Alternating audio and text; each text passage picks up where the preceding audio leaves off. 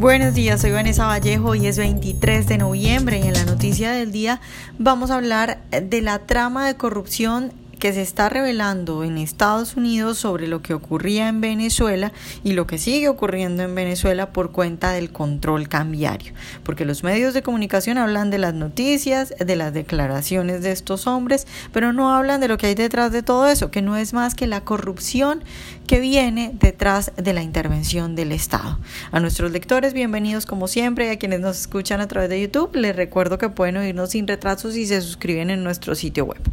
Por estos días hay dos hombres, dos venezolanos que son noticia en Estados Unidos porque están en juicio y ya han aceptado los cargos.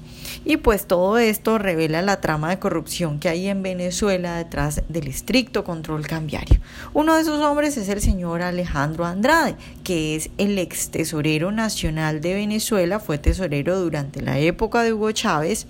Este señor también fue escolta de Hugo Chávez y bueno, luego llegó a ser un multimillonario.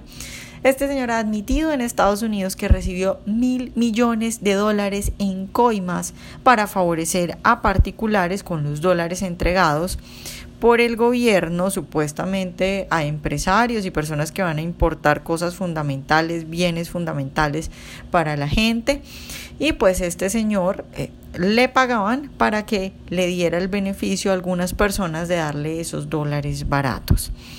Luego está también el señor Gabriel Arturo Jiménez. Este señor era el que lavaba el dinero y bueno, también ha dado detalles de todo esto. También aparece alguien muy famoso, que es el señor Raúl Gorrín. Raúl Gorrín no está detenido, este señor está prófugo de la justicia pero es el propietario del famoso canal de televisión venezolano Globovisión y pues era uno de los que le pagaba a Andrade, al Tesorero Nacional de Venezuela, para que le diera dólares baratos. El estricto control cambiario que establece Hugo Chávez en el 2003, como decíamos ahora, es la causa de toda esta corrupción. Es una regulación que permitió que las personas con conexiones con la tiranía socialista y que podían relacionarse con personajes como Andrade en los altos puestos, pues pudieran tener el acceso exclusivo a los dólares subsidiados. El control cambiario, en pocas palabras, quiere decir que es el gobierno el que controla los dólares y decide cuál es el precio de los dólares. En un mercado libre, pues si no hay casi dólares y la gente quiere comprar muchos dólares, como ocurre en Venezuela, que la gente quiere escapar del bolívar, porque pues el bolívar no vale nada y cada día pierde su valor, pues entonces el, el, dólar tiene, tendría un precio muy alto, como lo tiene efectivamente en el mercado negro, el mercado no regulado y ese precio seguiría subiendo hasta que pare la cantidad de personas que quieren eh, comprar. Pero bueno, en Venezuela lo que ocurre es que el gobierno eh, quiere tener todos los dólares y decidir a qué precio se venden y decidir a quién se los da de manera discrecional. Y entonces le da dólares baratos a quienes ellos deciden. Evidentemente también hay un mercado negro donde pues el dólar es muchísimo, muchísimo más alto. Ahora, lo que decía el gobierno venezolano y lo que sigue diciendo la tiranía venezolana es que ellos escogen aquellas personas que necesitan los dólares para importar bienes, por ejemplo comida o medicina, y pues que a esas personas le van a dar los dólares baratos. En, es una injusticia que las personas no puedan conseguir dólares y que sea el gobierno el que los maneje y el que ponga el precio y el que decida quién.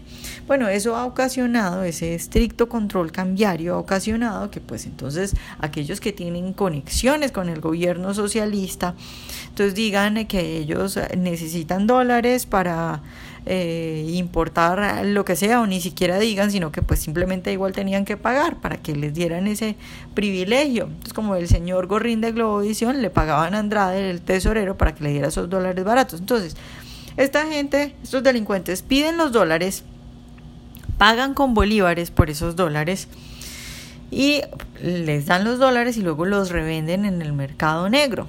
En el mercado negro, pues entonces el, dólar es muchísimo más alto. Eso significaba por allá en el 2015 2016 significaba que usted convertía un bolívar en 100 bolívares.